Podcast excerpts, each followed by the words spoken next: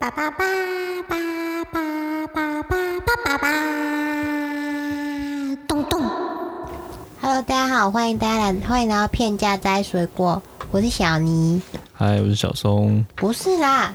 你哪里不是？是我要 Q 你。为什么一定要这样？哦，好吧，好，那就这样。好，那我先介，那我先自我介绍一下，因为这是我们这个节目的第一集。然后我是小尼，全名其实是费里尼，但不是那个大家都知道的电影大师费里尼，我是废物的废，里面的里，泥巴的泥。那为什么是费里尼呢？因为我的梦想就是每天废废懒懒懒的当一坨烂泥。好，那我们请小松讲解释一下为什么叫小松。你的昵称想了多久？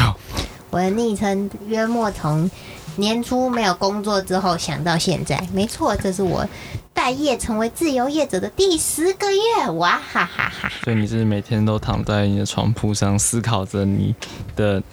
费里尼的人生，这样？是也没有，我也是有在接，就是各种不同性质的打工啊，或是结案，只是就是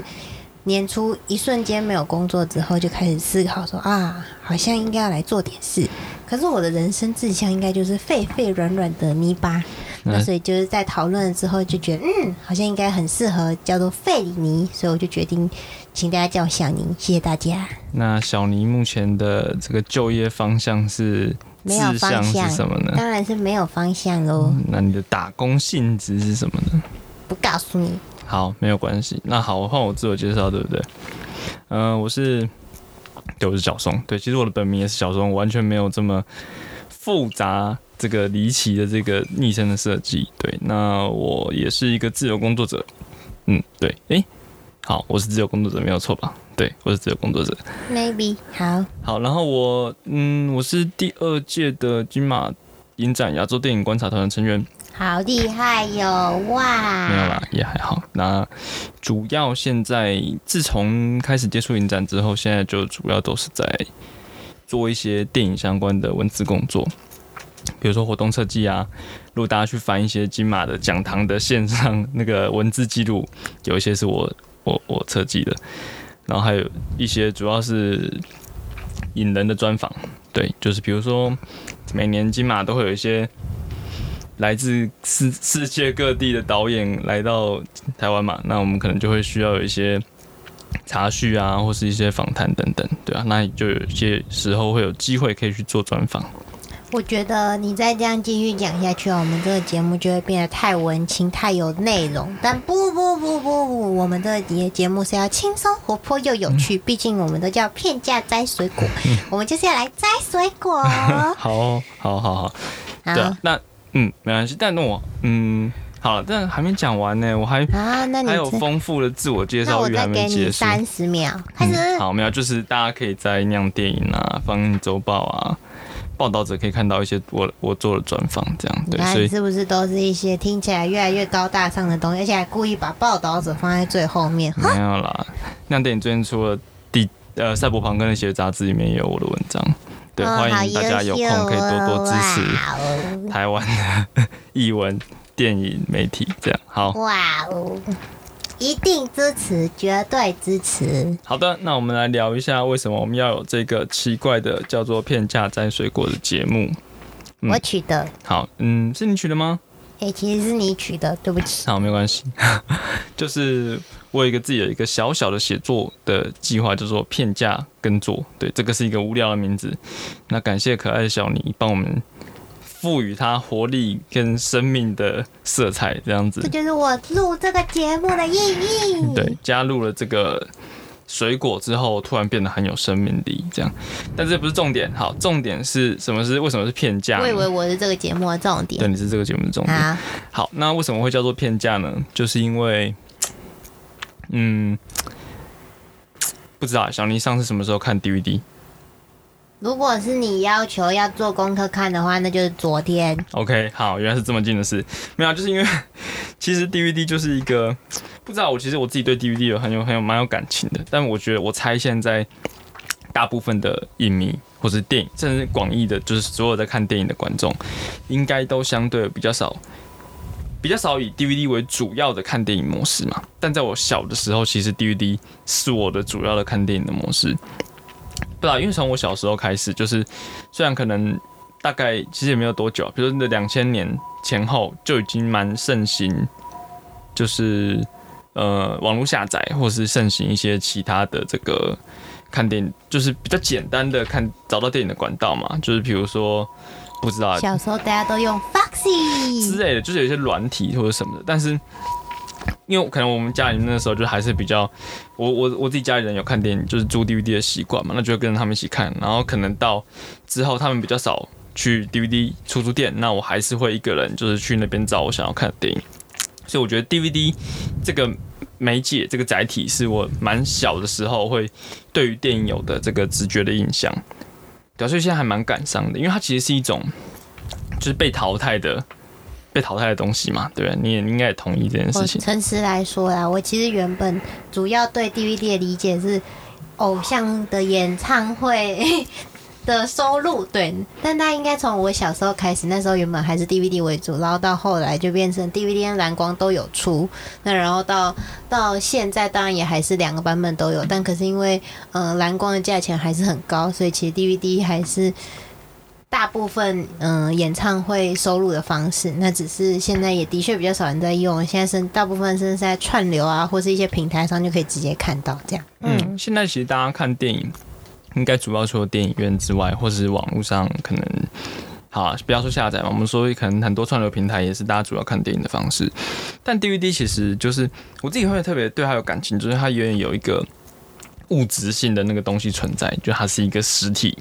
你摸到它，对，然后你把 DVD 放进放映机的这个动作，我觉得会让它有一种有点像是电影放映的感觉，就是你每一次好像都可以是特别的。你大概懂我的意思吗？就是比如说我们不是两点两下点开了一个这个城市而已，不是点开了一个影片的档案而已，而是把一个东西放进。就是放映机里面，然后在你选择的荧幕上面让它跑出来，可能是电脑荧幕，也有可能是电视。对我觉得这个过程对我来说还蛮重要的。然后 DVD 其实有一些特质，比如说它可能是限量的，或者它可能有些东西已经绝版是不好找的。我觉得这一种有限缩性的这个媒介，就是会让我更对于看电影这件事情有一种，我知道我很怕越讲会有点越浪漫化这件事情的感觉，因为其实看电影嘛，就是本来就是。想看什么就看什么，对对，以看到电影为主。对，那太浪漫化这件事情，好像可能对于就是没有什么帮助。嗯，对啊。那其实，但我不知道，因为我自己还是会蛮，就是对于这件事情会有一种，就是因为现在其实现在在台湾也蛮有一个全球都会有这种就是 DVD 出租店的倒闭潮嘛。没错，就慢慢这东西慢慢被淘汰，然后它不再是人们主要。就是接受电影的一种生活方式的主体，但是还是会觉得说有很多有趣的东西，其实就被埋藏在这个里面。就是有点像是我们现在在看串流，那它就是它推给你什么，你就是主要会去看这些东西。这些东西，当然也很长时候事情是我们主动想要去找哪部片子，那它可能就跟下载电影比较接近。嗯，但。我觉得介意这两者之间的就是 DVD，就是它有点像是一种哦，我我或许在什么地方，有点像是那种去二手书店翻东西的那种情情怀，你懂我意思吗？就是你好像突然无意间挖到了一个你，呃，完全忘记这东西是什么，它可能不是什么经典名作。就它不是一个很经典到会不断被大家什么二十周年纪念版、三十周年纪念版一直出数位修复版什么的，no no no。对，那它也不是太新的东西，它就是介于这两者之间，然后你偶尔会注意到它。那当然，这种看电影方式有一点局限了，因为它大概就是限缩在那个年代的区间段嘛。是对，所以说其实串流也是蛮重要的。所以，但是当初会有这个写作的这个想法，就是会觉得说，想要去看一些现在不太被讨论的。电影，我觉得这个算是蛮主要的。蛮主要的概念就是想要去找一些大家现在已经不太聊的东西。对，听起来我们这个节目未来的流量前途多舛。没错，就是主要就想要来找一点，就是如果你看过，算我们失败啊，没有，没有这么夸张。对，好，你说的，我们的目标就是找没有人看过、没有人回复我们、没有人有共鸣的电影。没有啦，开玩笑。我觉得大家应该，我其实我主要还是我，但没有说，因为一定要找很冷门的话，一定有办法，一定绝对有办法，但是也不是想要做到那样。比较想应该是说，大家可能有一点共鸣，或是曾经有听过，或是其实有记忆，甚至是以前看过，然后我们再把它找出来，然后它完全没有什么，就它不是什么现在刚修复好，然后变成什么，在什么坎城影展重新放映，或者是什么威尼斯影展，我们就只是想要说，哎、这些东西蛮有趣的，那再拿出来跟大家聊一下，因为现在我没什么在讨论的，嗯这样子对。那我自己有一个小小的想法，就是不知道，因为我其实对于嗯，就是因为常常比如说我们是听 podcast，或是说不听 podcast 比较不一定，因为 podcast 比较自由啦。但比如说我们常常在网上看很多评论文章，因为我自己也会写嘛。嗯但我觉得写评论或者说写一些介绍专题文章，常常会碰到碰到的问题就是，嗯，我自己其实也才刚刚接触，我觉得这个才蛮蛮老说老实话是这样，因为电影太多了，你不太可能真的对于每一个类型都了若指掌。嗯那当然会很希望说自己是因为，比如说我们我像我跟很多影展，我都有帮他们写影片介绍嘛，或是又来吹捧自己了吗对？开始自我拉抬身价，或是说去做一些就是相关的专题合作这样子。但是怎么讲，就是因为我我自己觉得最呃看电影最有趣的其实是那一个，就是你看了电影之后，你觉得那边有什么神秘有趣，然后你没有想通的东西，然后你慢慢的去感受它，然后把它就是。慢慢的理解、内化到自己的过程，我觉得那个东西是好玩的。反而你全部都知道之后，你再把它梳理出来，就是它其实不一定是一件这么这么好玩的事情啦。但我自己觉得梳理是有帮助的，就是你把它整理成一篇文章的过程，可以帮助你更理解，这是绝对的。嗯但我反而觉得有些时候，呃，做到很很就是一直做一直做，因为像我，我可能从二零一六、二零一五之类的，因为我很小时候就开始写东西了，那我可又来了又来了又来了，好又来了。但是我意思是说，我做了这么久，会开始慢慢有一种。因为我知道这个其实对很多资深影迷来说也不算多久了，但我的意思是说，因为一直写、一直写、一直写嘛，我从可能六七年前就写，没有停过，那就会觉得说，它到最后会变成一种很、很，就是你要么就是在帮电影做宣传，要么就是在做一些就是分享所谓的心得。那这个过程到最后会变成你好像要包装自己成为一种有点专业形象，不然你为什么会有人要找你写东西嘛？对不对？就是你一定像是有某种专业，你一定像是有某种你对这东西的了解跟知识。是那我觉得这个过程有些时候会有点妨碍一个人承认自己还不是这么懂。嗯，对，当然完全反面的状况事情是，这有时候会变成一种借口。就是我就说，你有可能会觉得说，哦，我当然可以一直承认自己还不够，但大家确实也不是想要听一个完全还不够的人，就是你真的什么都不知道他在干嘛，然后你硬要硬要硬要，对，那这当然也是很很多嘛。就是因为我其实看到还蛮蛮多，就是那种网络上也是会有一些人，他会因为看不懂某某东西，然后他又很讨厌大家一直在吹捧，嗯然后他就会开始攻击，就会觉得啊，你们这些死文青，对不对？就是啊，我会以为你等下要列举一些你觉没有啦得没有啦不行的，哎哎，要来哎相约呢，不行，对，我们要相约一点。没有开玩笑，我意思说像像 PPT PPT 大家都可以骂，对不对？就是啊，嗯这群抽象名，对我我偶尔也会滑，但是我的意思是说，像 PPT 就会有很多文章嘛，他就觉得啊，你们这些人硬要吹捧大家看不懂的东西，就是在装逼之类的，就是会有一些类似的。那我觉得你用太太就是。要把自己包装的太懂，或是要用要把自己包装的太报名，都不是太好的现象。所以我自己觉得最好的情况，其实就是大家能够开放听起来很相认，对，很相约。但我说，就是其实我我跟你说，我做这件事情也是觉得，如果我们能够很很自在的谈，就是啊，我就是哪里不懂，但是越看到什么东西又很好玩，那这种模式应该是最好的。对对对，所以才会觉得想跟大家分享一下看到了什么东西，那才会想说，那我们之后可以一个可能一次录一次，我们可以来讨论个一两片这样子，两片。嗯，对，那可能结束之后，我们还可以聊一下我们最近看了什么电影。嗯，好，那我们就开始今天的讨论、聊天、分享吧。好，那第一步是这个是最近找到的是呃《绝命派对》，小妮是不是没有看过？对，而且我发现你这边单元一写了一个可爱的小标，叫“水果一号”，对对，所以我觉得我们应该要叫它“水果一号”，而且这是我们值得纪念的第一集的第一号。我在我这是个人的笔记而已啦，对吧、对，但就是第一个就是想说可以跟大家聊的是《绝命派对》这部片，那它其实是一部台湾电影，那是最近因为我在 DVD 的应该说一些二手 DVD，其实因为最近倒很多店，所以有的的时候会白鹿洞、百事达倒多少间？会收到一些卖出来的。其实应该理论上来说，我自己觉得应该是不能卖了，因为很多应该是出租版。对，但啊算了算了，台湾就这样。但我觉得相约，我觉得没有好关系，我我我姑且假设没有关系，但就是确实我们最近看到《绝命派对》，那《绝命派对》是一个二零出二零零九年出品的台湾电影，是柯梦龙导演执导的，然后。它是一个怎么讲？因为我觉得直接跳重点，因为二零零九年它其实是在十二年前，也不会说太久以前。相隔海角七号一两年了，嗯对啊，就是那个区间的电影，对，那就是台湾电影感觉上要有一点新气象的时候，要飞起来的时候，对，《绝命派对》蛮好玩，是因为它是一个，呃，最广泛来讲就是一个砍杀片的 slash film，就是它是一个有杀人魔的这种电影，对。对，然后那它的海报其实也长得实在是有点恐怖。对，那我们先很快先讲一下它的故事。对，《好绝命派对》的故事是在描述说，呃，主角是张瑞佳演的，就是盛夏光年的那位张瑞佳。张瑞佳，对，那他是一个年轻人，他是一个学历跟薪资都不是很理想的一个司机。对，那他帮大老板开车。一个没有用的年轻人。Yep，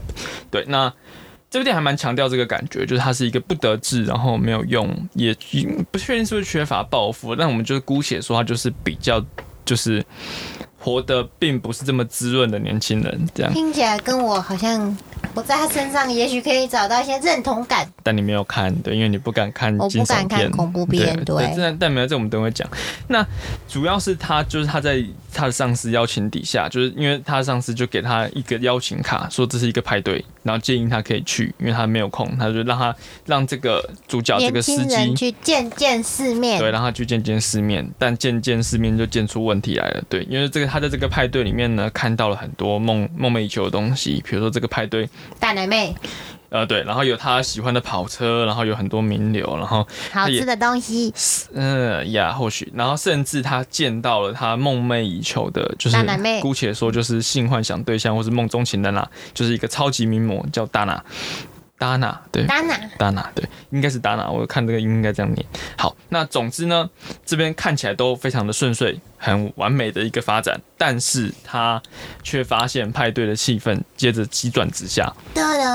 当然之后呢，他就发现这是一个恐怖的派对，绝命派对。哦，好，这有点瞎，但这应该没有什么暴雷的问题，因为这个故事的重点就是这样，就是他发现这个派对其实是一个由有钱人组织起来，要来整死你们这些底层，以折磨他们取乐。所以其实他老板是刻意要把他送上战场，这样。呃，也就是刻意要弄死他。嗯对，那这个题材其实哇，真是不退流行。我们看看现在最红的韩国电视剧，对不对？鱿鱼游戏，或是其实很多啦，其实不止就是很哎多，嘛。讲的好像自己有看鱿鱼游戏一样。没有，但是我看了很多人在聊了，但我只是说，因为还就是这部片就是一个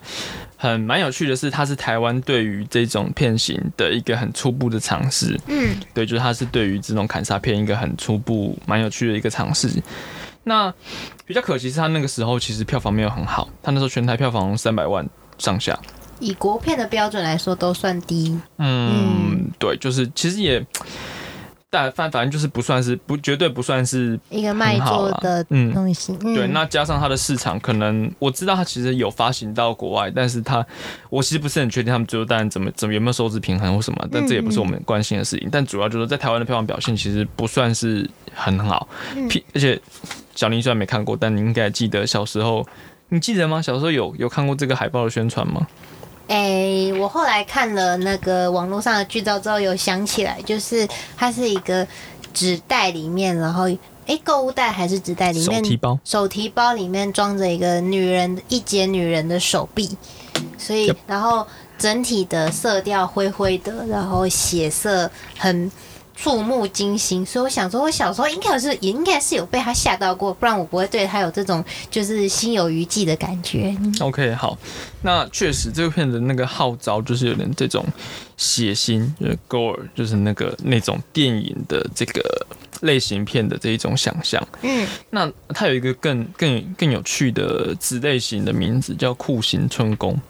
这也是其实在外外国被常常被拿来讲的一个一个标签，叫 torture torture porn 酷刑，我理解春宫是其实就是因为《酷刑春宫》好像是是是蛋汤莫老师翻译的嘛，我反正就是这是一个翻译过后的词啊，但 torture porn 比较好理解，它其实就是呃有点像是。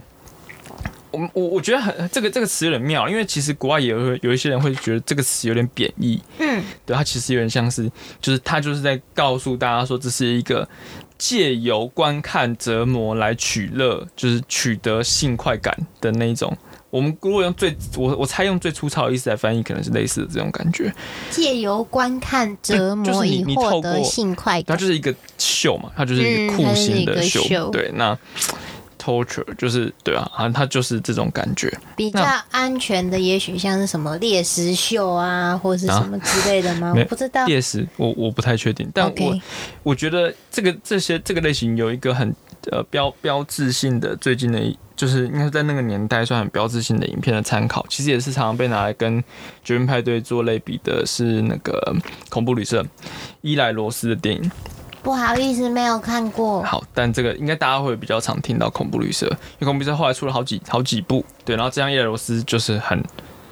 很有名。只要有恐怖、血腥这种，基本上都不是我会主动看的电影。对不起，OK，没关系，那就是伊人罗斯，就是他，他其实后来他有一个最有名的角色是什么？伊莱罗斯后来在昆汀塔伦提诺的《恶棍特工》里面演了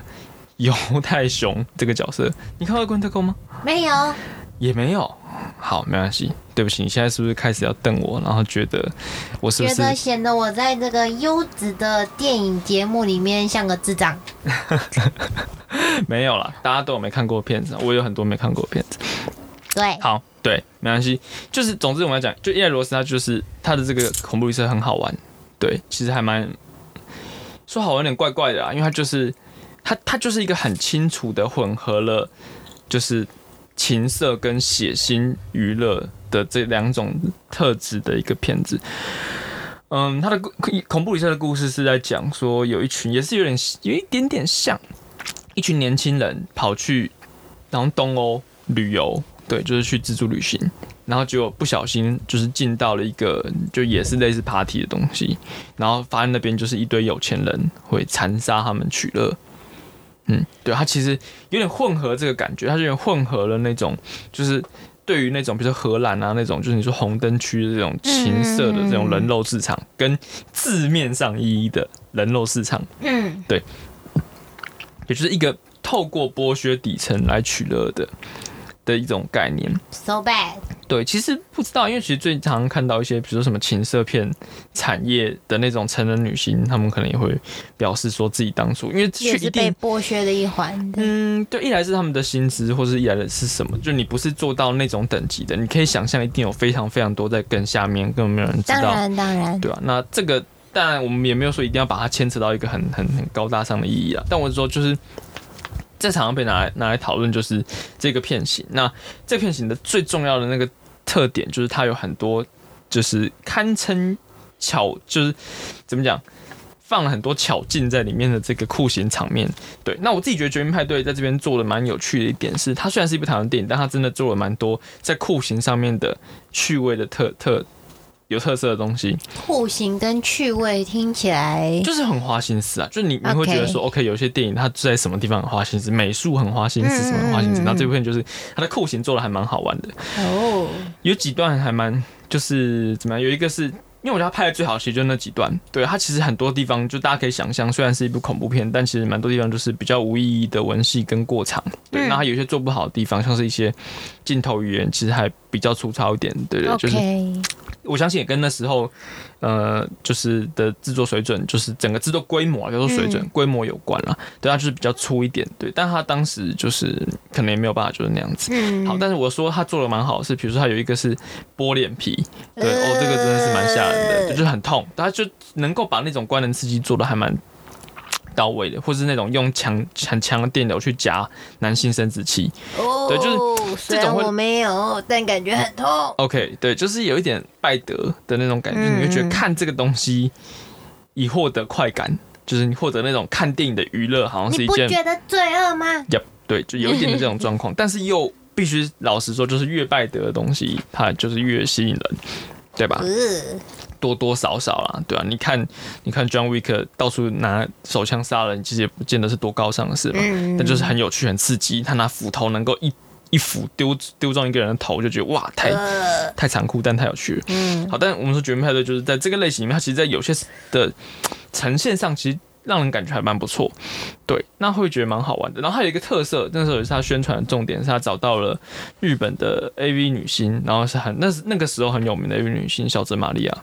对。小泽玛利亚上对，然后来演就是大家讲到那个梦中情人，丹娜，对对，应该是叫达纳，我是不是很确定？如果错的话，不要怪我。对，就是他就是演那个主角有点意淫的对象，然后成功的跟他发生了关系，但发生了关系之后，当然就是故事就急转直下，因为好好事情都结束了，有点像是。嗯就像底层意男的意淫到了高峰之后就往下坠，啊对，对，其实还蛮好玩，因为小泽玛利亚，我觉得她是这部片可能是另外一个成功的地方，因为她真的就是专业的，就很 pro，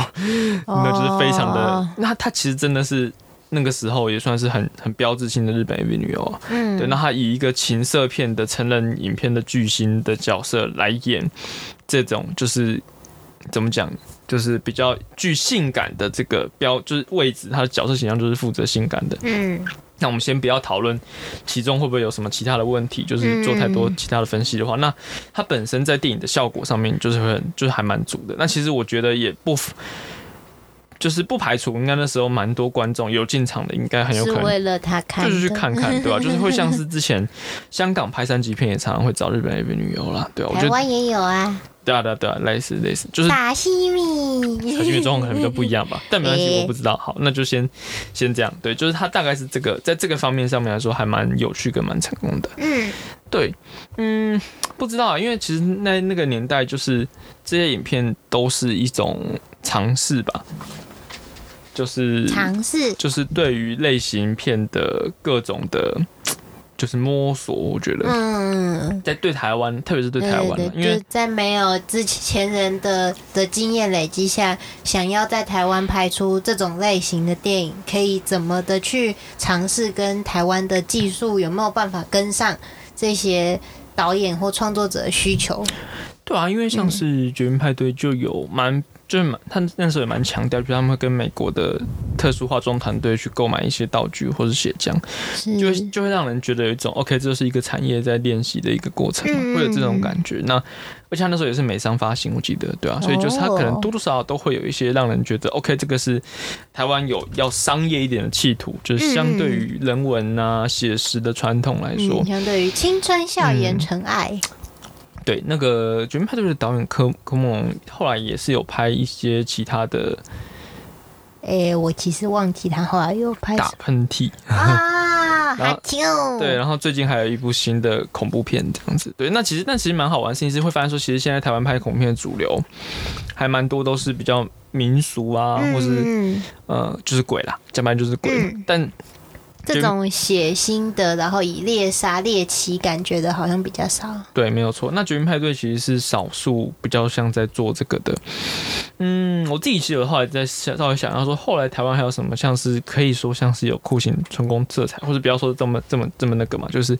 砍杀片或者什么的，逃出立法院，完全不是，完全不是。好我还以为有很多血浆，就是。那个对不起，我要愚昧了。那个可能比较比较像剥削片，但但那个也就是我们先不先不管了，就是它它比较像是那种时事剥昧削片。没有，你不要故意弄这样，好像像是我在做什么坏事这样子，在后面就是在大家听不到的地方在疯狂对你打手势。no 好，有点太夸张了。OK，那先回来，就是说有稍微想一下说。还有什么像是这种感觉的片子？嗯，我不知道，像《楼下房客》，你有看过吗？我喜欢李康生，但看剧情跟我记得原著就已经有点恐怖，所以我最后没有进场。对不起。嗯，我觉得楼下房客有一点，有一点这种感觉，就是，但他的故事完全不一样嘛，然后九把刀的故事改编的，但他也是有杀人魔，然后也是有很精，就是很细节的虐杀场面。那，那个呢？哭悲哭悲又有点不一样，我觉得哭悲比较像是，嗯，哭悲比较像是，因为他他是一个就是也是像僵尸嘛，他是僵尸，然后他又他他，我觉得他可能有一点点感觉，但又我自己觉得不太一样，OK，我其实不太好捕我。想到的嗯是猎奇的、的酷刑手法，哦所以直觉就想哦，酷贝好像也是最近有被讨论的。有很多血腥，比如他会有那种什么什么用生殖器擦眼睛啊，啊或者也也有什么油炸脸皮之类，反正大概也有很多这个东西，但是我觉得可能不太像。对，那个砍杀片的东西，其实在台湾不太流行，我自己觉得这样。嗯，对，所以其实回头看《绝命派对》，还觉得这个有点有点像是从从零开始的这个嗯，尝试，还蛮好玩的。对，但他其实后来可能要说他有什么延续，好像也好像也目前没有看到什么立实质的，就是延续他的风格产生出来的新的台湾电影这样。嗯，就是比较少吧，对、啊，就是，但我反而觉得这是有点像这部片的特色吧，它就是他在那个类型尝试的过程当中有一个，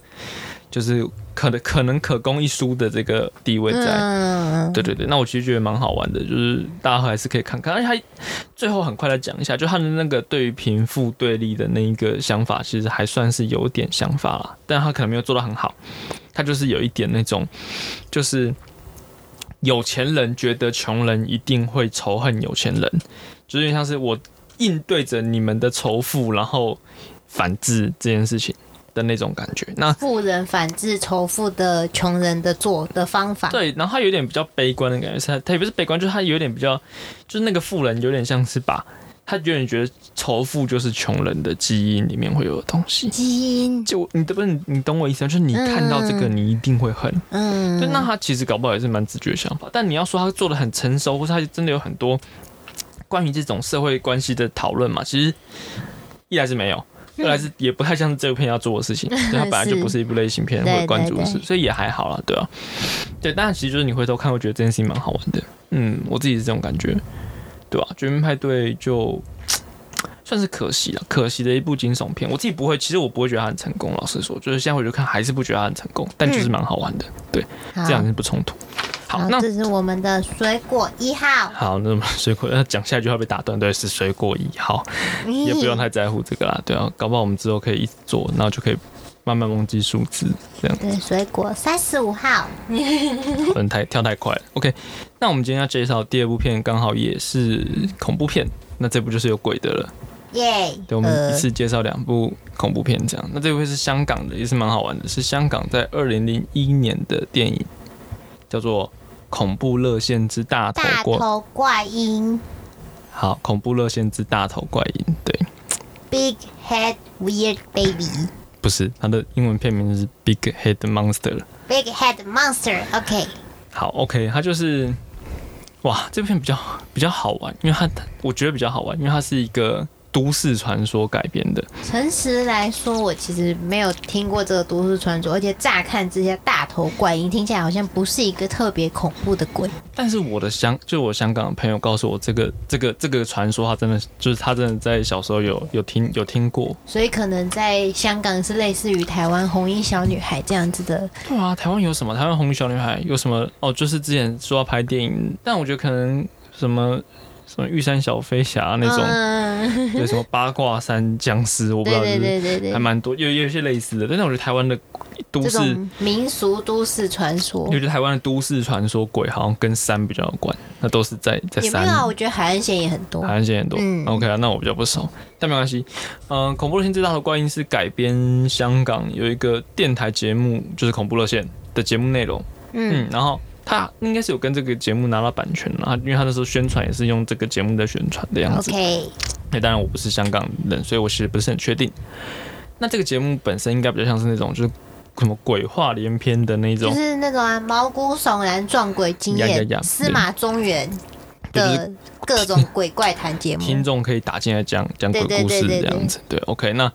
这个是郑宝瑞导演的电影，嗯，哇，那个时候还蛮好玩的。先，好像还是先讲一下故事好了，因为这部电影是吴镇宇跟何超仪主演的，那他们是何何超仪演一个外国来的女记者，女记者她带了一个制作团队要来拍这个，大头怪婴她要拍这个电台节目，哦，对，然后这个电台节目就是这个吴镇宇主导的这一个，他是制作人的这个电台节目，他们那时候刚好在追追一个叫大头怪婴的这个就是都市传说对都市传说，然后他们嗯。刚好那这个当然女记者就刚好一起拍了这个这个片子这样子，所以这个电影有点像是跟着这个女记者的视角去看这个电台节目，跟他们在追的都市传说，对，然后当然后来就慢慢出现一些离奇的事情，然后组员就一个一个各种惨死这样子，嗯对对对，那这个就是这个电影，就就是这个电影的主要的故事的架构这样子，嗯，好，那。嗯，但讲到哪里啊？哦，我们但讲到故事架构，郑宝瑞啦，郑宝瑞，因为郑宝瑞是一个哦很有趣的导演，我其实觉得他啊，这部电影的时候是二零零一年，然后是美雅集团出品发行的。他其实那个时候还蛮多，我记得没，我没有记，我没有记错啊，蛮多香港的导演都是那个时期出来的。两千年前前期后然后嗯像我记得应该就是叶伟信，你知道叶伟信吗？嗯叶问系列一二三四，对，打到天涯海角都还我要。打四个。对对对对，那叶问系列叶伟信那时候也是拍，我记得还没有错，他早期也是小成本惊悚片起家的样子。哦，嗯对他郑宝瑞的这个《恐怖限制大头观音》之前，他还有一些就是他自己的作品，我记得。但是我我也是从《恐怖限制大头观音》开始，嗯就是知道这个导演存在。那郑宝瑞在就是他的选择《恐怖片之大头观音》的这个题材的呈现方式，他就是因为很多香港鬼片，其实我们会有点想到喜剧，或是有一点就是笑料成分存在。嗯对，但是《恐怖片之大头观音》它没有这个，笑的成分对它比较没有这个这个部分，这样子。听起来会是让人坐立不安的两个小时，其实还有九十分钟吧，我记得没错，那也有一个半小时。也有可能是两个小时，我有点忘记片长到底多长了。可是从头到尾没有笑点，就是从头到尾都在一个很紧绷的情绪里。对，其实我觉得这是郑宝瑞的一个特色。我觉得他的电影就是总是，但是他后来有一些更不是不好笑，他 因为他后来他当然后来有些更商业的，比如他是拍什么孙悟空之类的。嗯，大闹天宫那些就可能你你就不会说这东西没有喜剧成分，反而都是喜剧成分，整个电影就是一个滑稽的喜剧。好，但这个先不管，但就是他的电影蛮多东西都是他自己比较作者作者的特色比较明显的几部片，其实都有那种很强烈的一种很阴郁的感觉，就是阴郁就是我的感觉，觉得就是很沉重，然后你会觉得天啊，这世界太绝望了，就是看不到任何希望。当然，郑宝瑞他他还有一点希望的成分，就是渗进来、渗进来、渗进来。但我觉得它本它本身的这种呈现故事方式，其实是相对来说比较残酷的。对他，他会一直折磨自己的角色。那当然听起来会让人心情很不好呢。嗯，可能有一点，对他确实看他的电影确实有一点，就是你要有哦有一点心理素质吧，我觉得，就你要撑过一段，就是要忍耐，要忍耐。对 我自己觉得是这样，就有一点点这种感觉。那恐怖片这道关于它本身就是一部鬼片，所以其实还好，因为你也不太会希不太会期望，就是不太会期望就是这个恐怖片里面的角色有什么幸福美满的结局。当然，对，所以就好像会觉得还好了一点。嗯，就是不太会特别的在乎，不能这样讲，有点坏。但就是恐怖片本来就是有点像是大家都会死嘛那种感觉。好，那恐怖片最大的观音，它本身的故事有另外一个，就除了这种特色之外，还有另外一个蛮有趣的地方是它的鬼是不太现出原形的。哦，所以他可能永远都是在画框外，然后可是都是其他角色看到怪婴，但却从来没有看到怪婴本人到底长怎样，这样吗？你好像有点像是把我写在笔记里面的东西拿出来念我。没有，我就是这样子跟你讲。好，OK，没关系因为它确实就是一个，嗯，就像大家讲的嘛，它就是一个透过角色们在谈论这个鬼的方式去呈现他的想象，那有点像是要靠观众靠想象力把它补足。他前面有讲到，因为它跟电视台有关系。电台有关系，所以它有很多录影画面，哦，给他们去跟拍，摄很多录影画面，然后就会有些时候，你从电影的画面上又看到了电视的翻录的那个画面的效果，有点像是你它不太会让你看太清楚，就可能你会发现你自己看不太清楚的时候，你发现角色其实也在揉眼睛，就他们也看不太清楚，嗯就很多件事情是就那种，因为像是很多呃，我们姑且说很多伪纪录片的效果，就它要强求那个写实跟真实的效果，它会让你在模糊的数位影像当中迷失了，就是对于是否捕捉到鬼的灵异照片的那种感觉。哦，难道不是因为大头怪婴本人长得其实没有那么恐怖，所以才故意要这样子吗呃？当然，就是你估可以这样讲，因为它毕竟是比较低成本，应该是比较低成本的片子哦。嗯那当然节省成本也是一个大学问。好，但是我我们先不管这么多。好，就是它有一个蛮有趣的地方，事情是它就很少，因为这样很少用 jump scare 吓人，嗯它不太会有突发的，就是突然冲出来的东西。所以比较多的是那种堆叠起来，让你一直觉得天呐，鬼会出现吗？鬼会出现吗的那种，就是嗯，紧紧张、紧张、刺激、刺激的对，感觉。我觉得这个张力一定是有的。然后另外一个好玩的地方是，它有很多，因为它它是一个相对比较沉重一点的叙事步调，是，那它就比较不会有那个爆点，但是又会因为它的不太有爆点，所以它有些时候它会突然一个很快的镜头的运动，会让人有一种惊吓的感觉，比如它会有一个强力的租印，或者强力的 pen，哦。对，就它它一个横摇或者它会摇的突然突然很快，嗯。然后你可能原本就是角色的对话节奏在一个慢慢慢，然后突然来一个快的运动，然加速，你就哦被吓对到了。，但这个又不像是很多美国恐怖片那种有点廉价那种，就是什么什么角色被巨大音效吓一跳，就发现是他的猫，或是冰箱有一个碗盘掉下来，藏一个笑点，这也不是笑点啦，就是那那个对恐怖片来说还算是，就是他就是在用 jump scare，、他嗯就是故意让他就是在虚惊虚惊一场。对，对但是这种手法又变得比较像是，因为你并不是真的会被吓到，他只是动的比较快，但他的嗯。那个惊喜的感觉，就是你会有一个惊的那个感觉。哦，现在突然对，那我觉得那个感觉是做的蛮不错的。对，哦，嗯，这是我自己还蛮喜欢恐怖的先知大有关的一个特点。那它有一个另外一个好玩的地方，事情是它在结尾最后这个爆了应该没关系吧？因为毕竟我们的重点不就是标志性的想要来讨论大家不太看的片子嘛。没错，所以好，没关系。如果你真的很想看它的结尾到底出了什么有趣的事情，现在按暂停现，在按暂停，然后快点去找来看。其实网络上有，但是我必须要说，就是在 DVD 上找到的东西总是比较好的，我自己觉得啦。有些时候不一定这样，但我自己有时候比对一下，我觉得还是你家嗯，没关系啊。如果没有比较好，没关系，总之我 DVD 好不好？就我，我 DVD 我赢了。好，那这部片的结尾有一个我自己觉得有趣的东西，是它完全照搬了《二叶丛林》。你知道《二叶丛林》吗？不知道，对不起，然后又是今天第几部小你不知道的片子？第四哎第五部，好，没有关系我没，文化，也没关系啊，这些都是恐怖片嘛，或是都是惊悚片，所以你不看惊悚片不知道也蛮正常的。对，《二丛林》是九九零年代末期的非常有名的伪纪录片，然后他就是在讲几个年轻人闯进了闯进了这个一个丛林，然后去寻找女巫，好像是寻找嘛，好像是他们主动要寻找女巫吗？有他们要去。猎杀女巫吗？我嗯、那个故事可能要再去，我还要再去翻新，就温故知新一下。但总之，这部片的特色就是它要全程都是伪纪录片跟拍。嗯，对啊，就是因为像是那什么 found footage，就是它是一个寻获的片段。嗯，对对对，它是一个寻获的片段，它就是像是那个克洛夫档案那样子，就是嗯主，角，然后他们有一个录影机 V 八或者什么，然后他们掉在现场被人家捡到的，是那种半真半假的那种惊悚感。嗯嗯，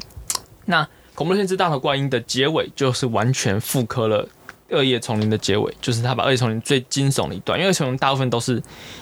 它就是更更更慢，它就是在铺陈那些东西。嗯，但《恐怖片大头怪婴》就只有在结尾最后大概四五分钟用了那个效果，就是他让最后一次他们去找到大头怪婴的基地的这个这个这一场戏用了这个就是纪录片的手法纪录，片的手法。那比较可惜，他最后有点没沉住气，就他最后还是给观众看一组反应镜头。那反应镜头在 就是反应镜头就是正反正反打嘛，就是你你看一个 shot，然后再再反反应过来，对，就是 A B 这样子。但是这个 A B 是在我纪录片里面是一点一，我自己觉得啦。但这个批评有些时候也不是不一定这么这么准确，但就是它其实没有没有这么没有这么合理。就是你你不太好想象会有人在那边拿着这边正正反拍这样子，对，还要加一个剪辑效果，对，所以。但他其实最后就是用了这个这个手法，就让你看到大头怪婴的什么，就是啊碗盘啊，什么有很多血手印啊，这个完全就是跟《二重林》的结尾是是，极度相似的。对对对，嗯。但我觉得其实还蛮好玩的，就他他就是因为香港电影这样讲不太好意思，但是香港电影蛮多都是有各种这种就是取经的一现象，对，就它跟各大电影类型取经。们讲的。好相远哦，呀，嗯，这这个倒是还好，我觉得，因为它就是不断的去承袭一些吸收大师精粹，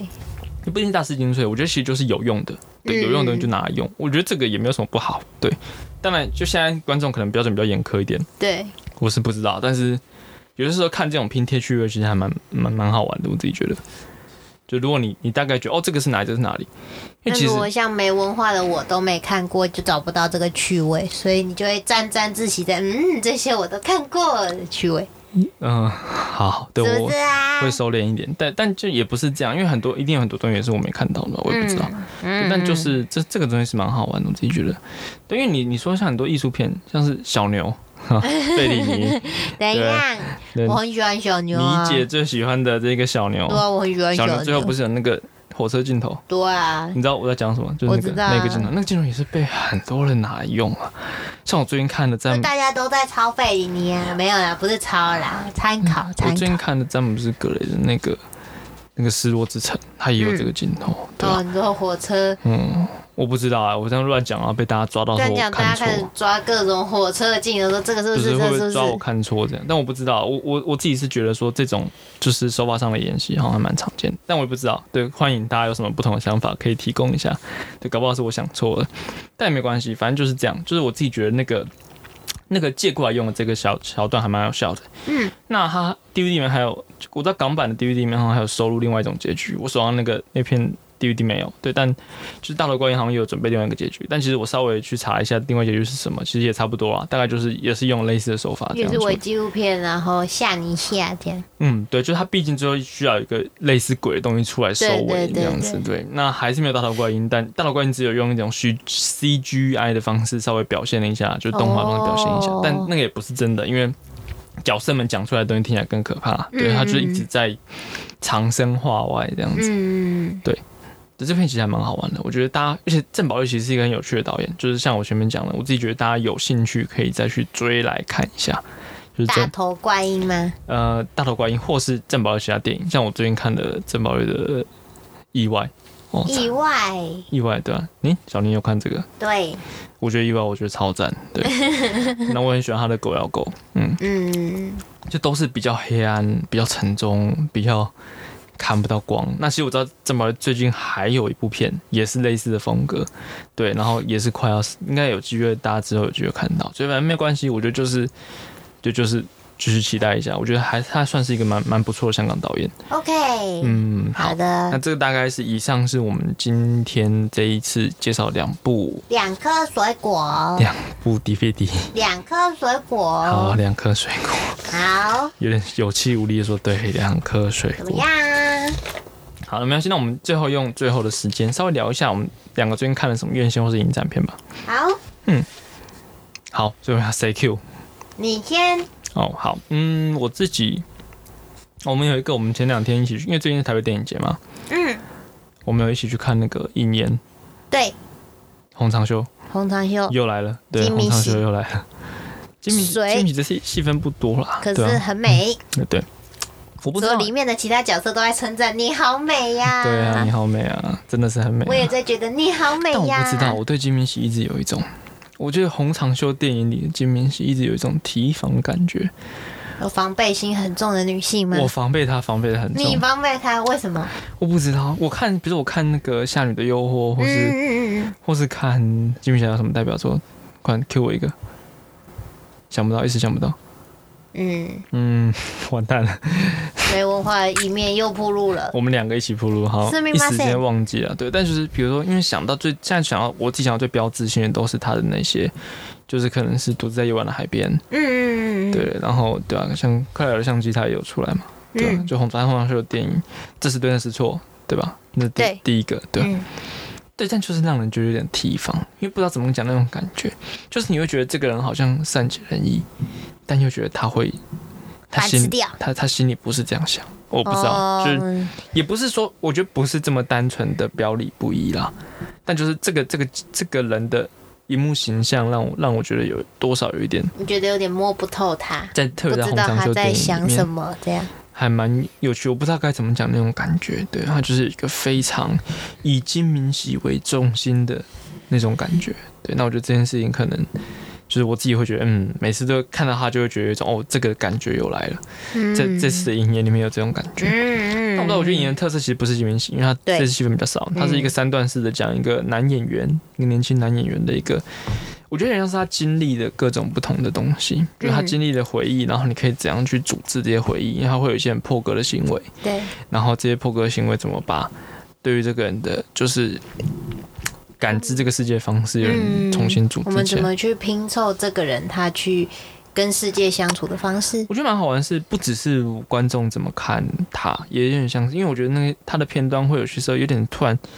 我自己觉得这东西比较像我自己觉得，因为他毕竟不是一个很明确的这种东西，但他我觉得有时候他会突然换到其他角色的主观的视角，嗯，对，嗯就是他有点像是，就是不是完全以这个角色的主观出发，是我觉得这件事情还蛮好玩的，就对我来讲。嗯，但是我其实不是洪长秀的头号粉丝，对，所以说其实我我我很期待，就是有其他人可能一定可以讲的，就是一定可以看出更多好东西啊，对吧、那我自己是，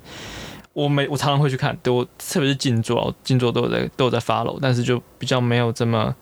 了解洪长秀的电影这样子。嗯那你喜欢吗？嗯，我应该算是喜欢，就是整个过程就是很像以一个第三视角再去去研究说这个男男这个男士他到底是。呃，他的不管是家境啊，还是他去理解世界的方式，还是他跟他不管是亲人或者是爱人的互动方式，其实这些对我来说都是有趣的。只是就是，呃，最后的海浪声实在是非常的舒适。就如果在电影院里面看，其实是一个很容易睡着了。像我哦就不小心眯了一下下，但因为眼睛打开还是一样，就觉得嗯好，这个完全是一个不太好的说法。对不起。没关系啊，对啊。但我觉得每一个画面跟跟他的剧情我都蛮喜欢。我是支持电影院要睡就睡派的，对，就是你就睡吧，对啊。有些时候在电影院看电影比较难过，也是这样，就是你睡着就没有办法重来了，嗯，对。然后有些时候就是你睡着，你会觉得好梦到另外一个电影，对，这样也蛮酷的。这个回忆我没有。好，但这个先 先不管，对。但我觉得嗯银岩是这种感觉，但但这次好奇怪哦，它的 DCP 的画质好差，但我觉得好像是电影本身吗？电影本身就是这么差的画质但因为预告片的画质的确就是这个状态，嗯所以也不知道是他故意要呈现的效果呢，还是怎样。第一次看到，如果这是他的有一个呈现效果，我第一次看到在大荧幕上看到三百六十 P，我觉得应该有四百八，好，四百八，所以荒唐兄你赢了。我没有在电影院看过这个，对，三百六应该更粗。很多评论都会写说，我第一次在电影院感受到这个体验。那我这次要说，我第一次在电影院看到四百八十 P。那当然，这我不知道是他有意为之还是什么。但对，搞不好因为有人会觉得说，我一直讲这个很很俗气，就是看电影你不要管画质，但也没关系，我反正我就是看到这个样嘛，我也没有说我因为这样影响对他的感觉，好 好的，大概是这样。嗯，呃，除了影言之外呢，好，那我分享一下，我上礼拜也在呃台北电影节看了《刺青》，哦，这个我没看，还没看。真村宝造一九六六年的电影，那它原本它原作其实是古崎润一郎的短篇，应该算是短篇《刺青》的小说。对，那呃，其实诚实来说，我有看过古崎润一郎的像《春情操》啊什么的，知大概知道说哦，他是一个就是呃很擅长去描写那些。嗯，如果到如果是日本那时候讲法，会会说是魔女的的那种，就是嗯，把男人玩弄在鼓掌间，然后非常非常有魅力的那种魔性之女。我不知道我的我对她的作品有没有理解错，但但我每次看她的作品都会有这种感觉。那所以刺青的，当然她的主角就是一个这样的女性，那主要也就是一个呃。原本是算是富家千金的的小姐，她跟她的个的仆人私奔，然后但却意外的被陷害，然后被卖到被卖到艺妓院去成为一个艺妓。但从一路就是从前面她慢慢铺陈，就可以看得出来，这个这个千金小姐她虽然是千金，可是她呃天生反骨，然后她其实对很多事情也很很有她自己的想法，然后也是算是非常强势的一个女性，特别是以那个时候的的日本来说，嗯，那呃，她最后就是因为因为成了艺妓，然后呃。算是老板嘛，老板为了避免她跑掉，所以就在她背上刺了一个，就是呃洛心腹。我不知道呃大家有没有听过洛洛心腹？洛心腹在日本的那种妖怪传说里面就是人面蜘蛛。对，那那只洛心腹在女主角的背上就是随着女随着她的呼吸而起伏的模样，实在是非常非常的让人觉得毛骨悚然。对，那也在也在也不知道是因为这个刺青影响，还是被她的某一个潜能被激发，那所以她之后就成为了一个很厉害的艺妓。那最后就会再发生一连串的故事，那她本人也会逐渐魔化，就变成一个 近乎于真正的魔女的存在。这样，对整个来说，嗯，其实跟嗯，我后来有在看完电影之后，我再去找他他原本的小说的的部分文字来看，但我还没有看过全全文，但看就看得出来，其实，在可能该写电影的的的该写电影之后，所以其实剧情上差异蛮大的，对，然后呃，好像也跟我原本理解的的春情超之类的这样子，他的古奇润一郎的文字有一点不一样，但是。真的是很难不被他画面里的那种色色色色的感觉所吸引。就是什么是色色的感觉？就是他其实全片里面，呃，女主角基本上只有露背，就是一直给大家看那个很可怕的落心腹在她的背上起伏。你从头到尾不会看到她的腿，看到她的胸，看到她的腰，可能就都是一点点一点点。但可是就可以感觉到这个女性她。能够把他，他光靠他的他的背就就会让人觉得天哪，他真是一个性感但邪恶，然后又呃对男性是嗤之以鼻，但又要把他们的钱榨干的那种邪恶的感觉，就完全就在这个之中浮现。对对，然后所以呃，虽然其实我看了一下，发现他。的那个，他接下来可以可以在大荧幕上看到的机会应该是很少，但是明天台北哎，不是明天，我们上架的时候应该已经卖完了。希望就台北电影节，因为呃解解禁梅花座，所以他们应该有在试出票券。那我不知道现呃上架这一集 podcast 的时间点，呃是否还有票？但如果有的话，也很推荐大家去看一下，就是在大荧幕上看到一个。超级漂亮又大的罗心腹，实在是很难的一件体验。这样，嗯，好酷哦！我现在都不知道我那天要期待什么。耶，美女的裸背。嗯，OK，对啊，不知道哎。嗯，好，反正就是就是这样吧。还蛮想看的，其实。很很很怎样？我自己很喜欢了，但是，嗯。我自己是蛮喜欢的，但是就是嗯，我不知道，但因为作为一个喜欢美女跟美少女的我，所以才会发出这种飞飞哉哉的发言。那其他人的话，我就不知道了。这样，嗯，好，没关系，那我们就到时候再看看吧。嗯，好，那今天大概就这样吗？嗯，我觉得今天这样差不多，毕竟是试播集。如果大家对我们的节目有任何批评与指教，例如说觉得我话太多，真的是小双话太多，都可以请大家留言告诉我们。你可以在呃 Podcast 的系统下面留言，又或者是你可以写信到我们的 email，又或者是你可以追踪订阅我们的 IG。对，欢迎大家写信到我们里面，我们是不甘寂寞的一群人。对我们两个人，我们也很希望有人可以跟我们聊聊他们不不管你有没有看过这些 DVD 跟这些电影，又或者是看过这些院线，想要听我们聊什么电影，也都可以请大家分享给我们。嗯，想听我们聊什么电影就有点难了，我完全不想要照着大家。对不起，那我聊好了，我就好。我们下一次就有一个单元，就是小尼。回复大家的留言。OK，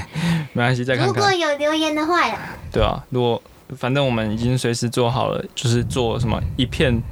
一片歌手。对，一片一集一集。播放者一集 podcast 的一集 podcaster，对，没错，做好了这样的准备，随时都决定要随时腰斩。对，毕竟我们不是副监，停更也不会被骂，耶！对，随时腰斩，随时摆烂，随时让他回到他的泥里面去。谢谢大家。对啊，好，那就这样，我们应该会到时候应该会把 IG 开出来。对，是。好，那我们就到时候再可以跟，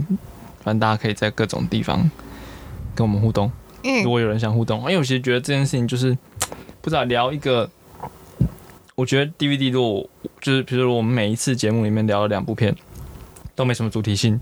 没什么关联，